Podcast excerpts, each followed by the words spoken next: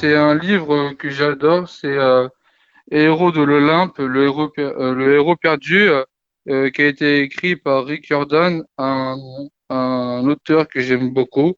Je vais vous lire un passage que j'ai bien aimé.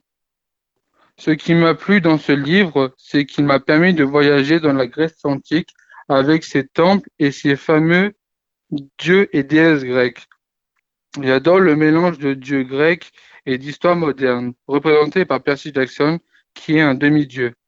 Ce qui m'a déplu, ce sont les ennemis de Gaïa, qui sont des monstres horribles et effrayants. Ligne 5 à 17, les murs étaient, étaient tendus de tapisseries violettes dépeignant des paysages de forêts enneigées, de montagnes austères et de glaciers.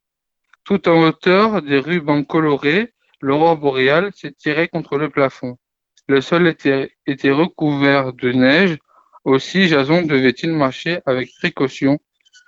Ça et là, de, et ça et là dans la pièce se dressaient des statues de glace grandeur nature qui représentaient toutes des guerriers, des guerriers. Les uns étaient en armure grecque, les autres en côte de maille médiévale, d'autres encore en treillis moderne, et tous étaient figés dans diverses postures d'assaut, l'épée levée ou le fusil armé et chargé. J'aime les descriptions détaillées qui me permettent de, visualiser la scène comme si j'y étais.